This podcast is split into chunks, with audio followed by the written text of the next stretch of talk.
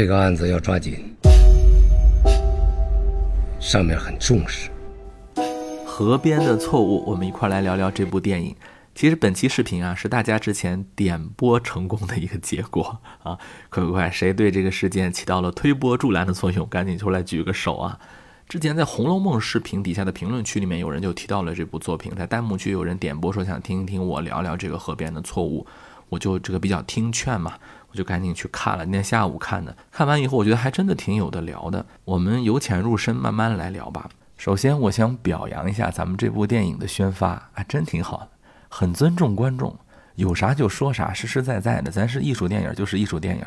啊，不像有些艺术电影，本来这片子不错，导演也很用心，然后你非要包装成一个什么反诈呀、悬疑呀，或者说包装成一个爱情啊，那小看我们观众嘛，好像我们中国的观众只能接受类型片，我们就没有欣赏艺术片的这个爱好了，并不是这样。你看这部片子的宣发，他从来没有说营销这些类型元素，包括余华老师的原作原作改编，之前有很多第五代导演他拍过。余华老师的作品啊，拍的也很不错。他也没有说抓住这个点使劲宣传啊，说什么第二部活着呀之类的，没有，就老老实实告诉你，这是一个开放性的电影，你要带着开放的视角去看，答案并不重要。这里面说的可能是人的精神状态的问题，多好啊！啊，这就是一个非常正向的例子。然后我再说一下这部片子的观感，这部片子的观感呢，它给人一个，呃，就是形式和艺术。形式和内容它比较统一的一个体验。你说艺术电影啊，它为什么被称作艺术电影？其中很重要一个原因就是它的形式很重要。艺术电影本身就是内容加形式，形式本身并不是说没有用的东西。你比如说这部影片，它用了稍显模糊的啊，稍显质感和一般那种高清电影不太一样的感觉，它就有助于。我们回到那个九十年代的状态，它就有助于我们有进入一种朦胧的感觉，一种梦境的感觉。就这个形式，它不是白用的，对吧？这种体验就特别棒。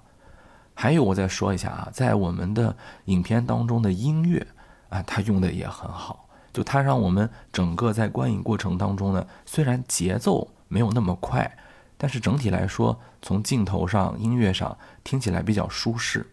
呃，从流行歌曲啊，到古典音乐啊，再到一些音效啊，啊，它是能够让你呃慢慢慢慢的进入这个状态的啊。最后我再说一点点题外话啊，这影片当中有两段相声哈，我觉得这两段相声用的特别好。第一段呢是那个手电筒的相声，大家听到了吧？侯宝林大师的啊，说一个醉汉喝醉了酒，他要不要爬那个手电筒的光柱？这个地方我不知道是不是导演的意思，我来过度解读一下啊。如果你是 DC，就是美漫的爱好者，你可能知道小丑和蝙蝠侠他们曾经就有这么一个关于呃光柱手电筒的呃这这么一个谈话，对吧？就是这个手电筒能不能爬得上去？这是阿卡姆精神病院里头的一个笑话，对不对？这个笑话本身拥有一个正邪呃二面对立的感觉，因为。呃，喜欢看小丑、蝙蝠侠就知道，这个小丑跟蝙蝠侠呀，他一直有这个边丑合一、一体两面的感觉。那这个地方是不是就在说，呃，抓捕者和犯罪分子之间的，或者叫疯子和马哲之间的这个小丑和蝙蝠侠的状态呢？这阿卡姆精神病院和这个精神病院、精神病院有没有关系呢？这个我相信可能是我的过度解读啊，不知道有没有朋友跟我有同感呢？就这部电影，它给了我们很多出口。能让我们自己跟这个电影对话。我有一个中心思想是，这部影片的那个晦涩程度其实没有我们想象的那么高，它是属于文艺艺术电影当中的比较入门级的。他很多地方都提醒了观众啊，而且他在放一些梗的时候都非常明确，让你注意到啊，这是一个梗啊，或者这是一个点啊，你可以去讨论讨论啊，啊，这个非常的友好。这个影片没有大家想象的那么晦涩难懂，但是有一个地方它隐藏了，它稍许做了隐藏，就是刚才我说到的他跟他妻子吃饭那一段。首先，他跟他妻子吃饭那一段为什么是假的？我说三个证据啊。第一个证据，他的妻子怎么突然就变成左撇子了？这个影片在左右手这个地方花了很大的精力去表现。你比如说第一个案件啊，就是杀死这个幺四婆婆是吧？在杀死她的时候。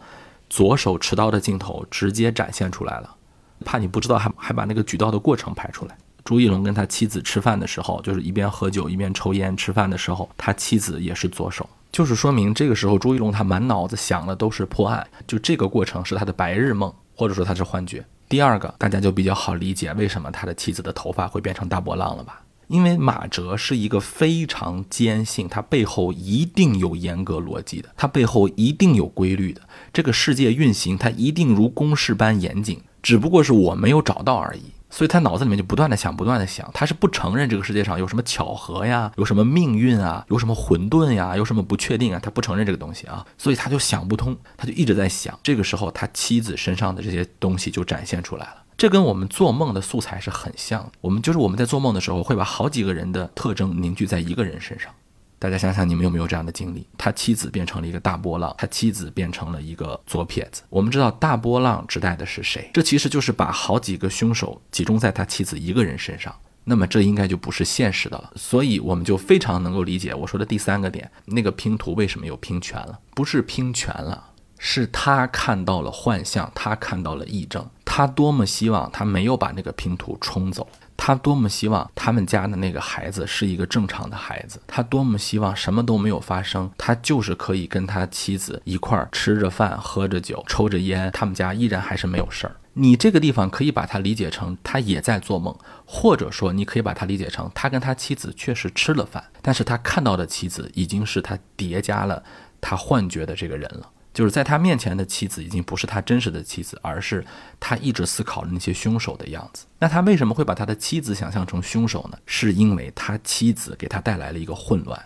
给他的生活带来了一个混乱。有一个台词是这么说的：他妻子说：“你说过咱们的生活你都能安排好，什么时候结婚，什么时候生孩子，你都能安排好。但是现在出了一个问题，这个问题是一个命运的问题，是基因突变。什么叫基因突变？它就是没有原因，我们大家都正常的情况下，它就出现了这么一个问题。马哲不愿意相信这个事实，或者说马哲他不愿意接受由他妻子给他带来这个厄运。”他认为这个厄运是他妻子带来的啊，当然你说这个是不是由他来遗传给孩子的，那是另一个问题，但他是不接受的啊。马哲认为他的妻子是他生活的凶手，他自己都没有意识到这一点，但是他的议政已经告诉他了。这个时候他是矛盾的，他想变成他身边的那个徒弟，所以他也会开玩笑。大家请注意。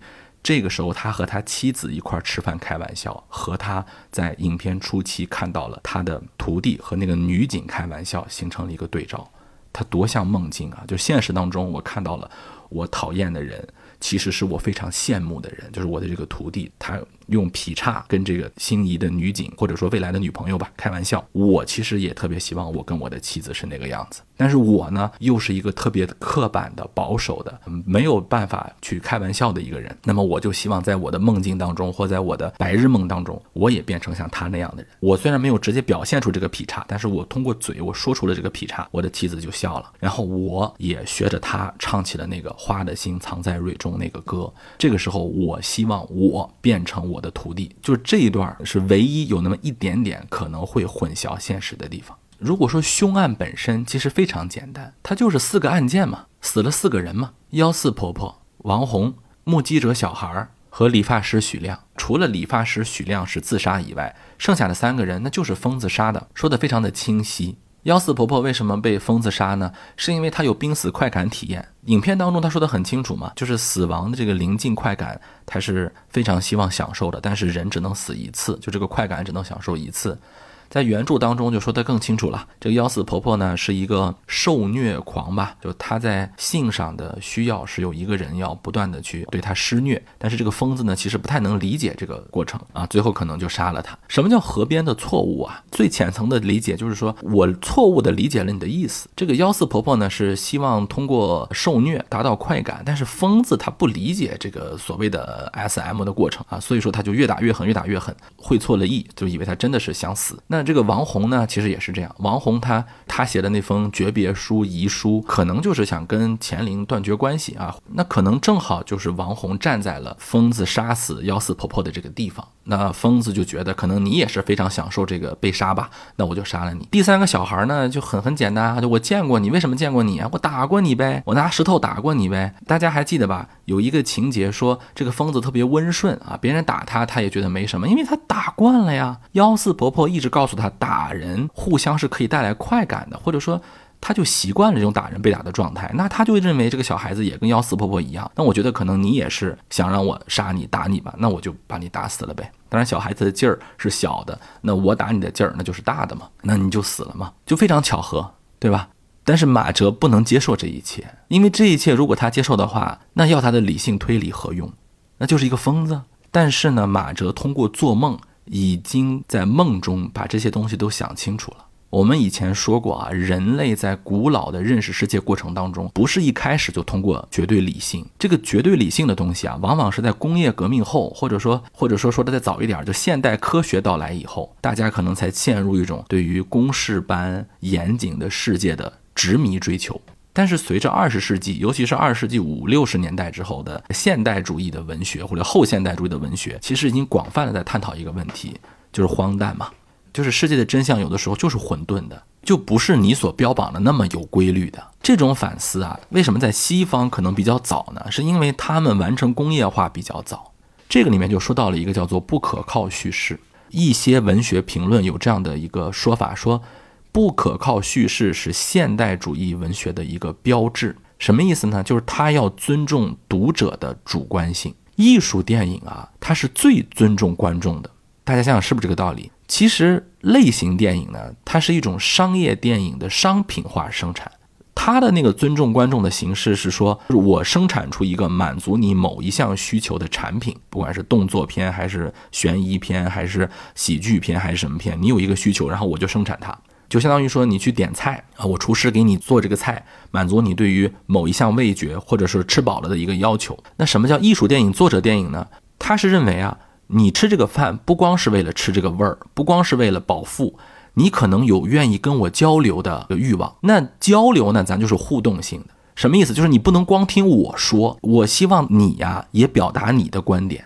你在读我这个文学作品，你在看我这个电影的时候呢，你能主动的进来跟我一块儿，比如你也来解读，你也来参与，你也来表达你的内容。所以说我必须开放啊，我不能完完全全的告诉你这个东西就是对的，这东西就是我的表达。这个东西它就是不可讨论的，那我就还是不尊重你嘛，我还是在给你产品嘛，这就是我们常说的那个答案不重要，故事不重要，这个表达最重要的根本意思。我们非常难理解，说你一个侦探悬疑推理题材的作品，你真相不重要，你什么重要啊？你故事都不给我讲好了，整个这个凶手是谁你都没有讲清楚，你什么什么都有疑问，什么什么都觉得我可以重新解释，那你这是尊重我吗？对，这是最大的尊重你。这个尊重呢，它是由浅到深，各级别观众他都能够有享受的。余华曾经在有一次做访谈的时候，他说过，他说我们的受众啊，就是读者和电影的观众，其实比那个作者呀要进步很多。这个我十分同意，我十分同意这一点，并不是我自己觉得自己比他们强啊，就是觉得这个话说的有水平。我我举个例子，比如说很多人从理发师许亮的身上。他解读出了那一个时代的悲歌，我相信很多人听过这样的解读。你比如说，理发师他自己的这个异装癖、异装爱好吧，或者他对自己的这个性别认同跟主流社会不一样，这件事情如果被人公开之后，他会被整个社会所不接纳，他最后只能自杀。比如说八十年代初这个严打时期的对一些人的判刑过重啊，你可以解读为这个社会需要更大的包容啊，等等等等，这些东西都是你解读出来的。小说作者他写这个故事，他就是个事实。高级写故事的人，他就写故事，写完故事之后交给读者，你来解读，你看到什么就是什么，而且你可以不断的从里面看到东西。这个事儿它就是发生过，在八十年代、九十年代，如果一个异装癖出现，他可能就是那样的下场，大家就是不接受他啊。我没有说我要批判他干嘛，我们你看到了，你批判，你看到了，你去思考他，哎，这是高级的作品。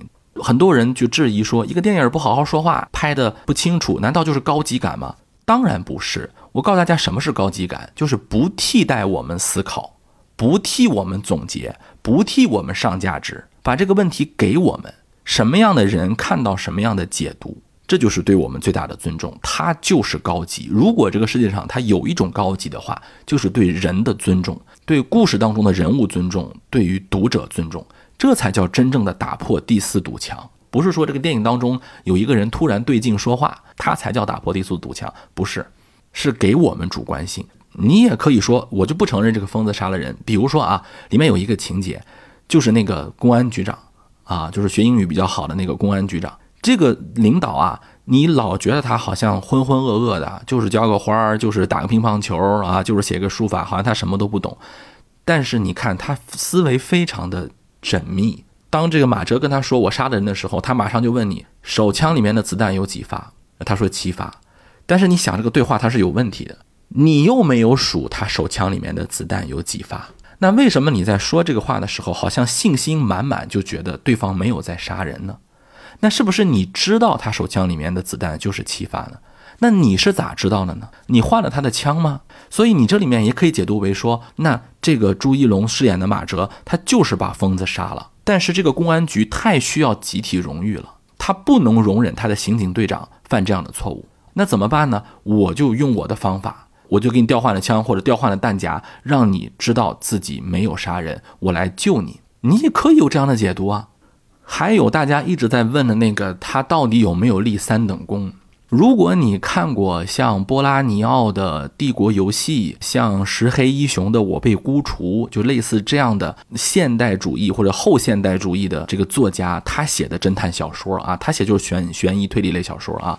帝国游戏它是一个日记体，我被孤雏它也是塑造了一个大侦探，但是这些人他们都疯了。你比如说帝国游戏当中那个人，他一直觉得的有一个岛上的疯子要杀他，后来发现其实他自己是疯子，人家那个人根本不是疯子，那个人只是想玩个游戏而已，而且还是非常正义的一方，只是他被纳粹的那个东西所影响给疯了。我被孤雏当中那个侦探，他去了上海之后特别顺，一个线索断了就来一个新线索，一个线索断了来一个新线索。为什么？这是做梦的感觉，一个一个的巧合向你涌来，这跟做梦太像了。为什么？因为他们都是以第一人称叙事在说这个事情。马哲说他立过三等功，你也可以理解为是一个不可靠叙事，他在提醒读者，这里面是不可靠叙事。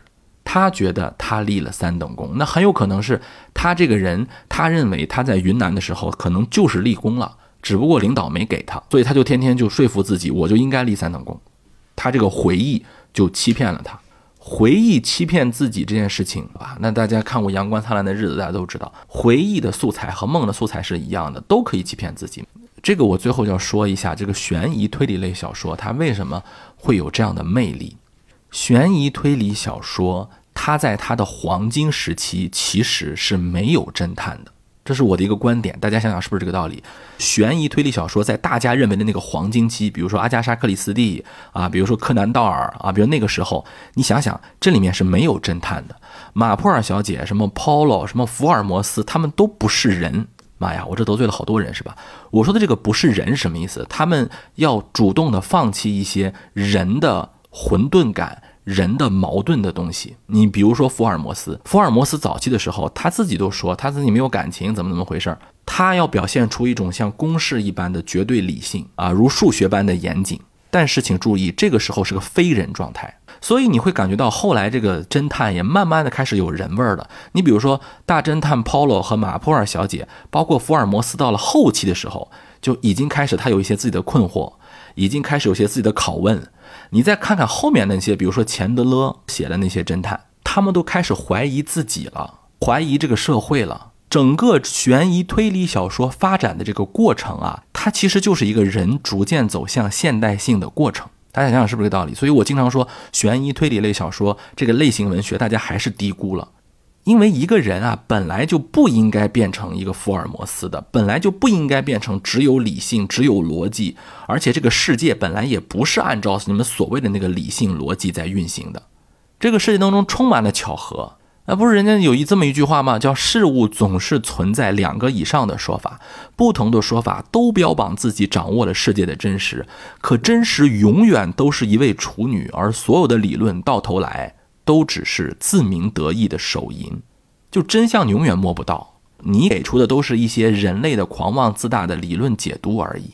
这件事情在侦探小说后来的发展历程当中，在推理悬疑类的小说后来的发展历程当中，就越来越明显了。尤其是精神分析呀、集体无意识啊，包括社会的这个影响啊，一步一步的渗入到这个悬疑侦探推理小说这个类型当中的时候，你会发现就是这个样子的。大家要逐渐的学会人类应该拥有的谦卑。人不可能成为上帝，你能制造机器，但是这个案件它就不是因为一个机器运转起来的。所以看这部作品带来的所有的难懂、所有的困难，可能都是因为我们长时间被那个啊工业时代所规训的时间长了，造成的一种惯性。这个时期其实我们中国人很早就意识到了。我们先不说古人是多么伟大，我们说个近的，比如说鲁迅先生。你今天去搜索不可靠叙述，很多那个词条会告诉你，鲁迅先生最早在写《狂人日记》的时候，那个就是一个非常明显的不可靠叙述，包括孔乙己，包括祝福。经常那个叙述本身，它并不是按照完全客观理性来叙述的，它是希望读者在看这个东西的时候，你要去问自己一下，他说的这个事情是他的观点，他看到的孔乙己是他看到的，对吧？你有没有自己的观点呢？他看到的东西完全是真的吗？就是我们其实很早就认识到这一点了，就是后来中国又经历了一次集体的工业化过程，尤其是在改革开放以后。我们的工业化速度又非常非常快，那个时候其实我们是很存在主义的，我们有时候可能顾不上停下来去思考我们自身。而余华这样的作者，他为什么勇敢的去表达那种宿命感？他其实是希望我们谦卑的停下来，去思考自己，去解读自身。通过一个一个故事背后的事实，这就是《河边的错误》这样的作品，它对于我们今天特别有价值的地方。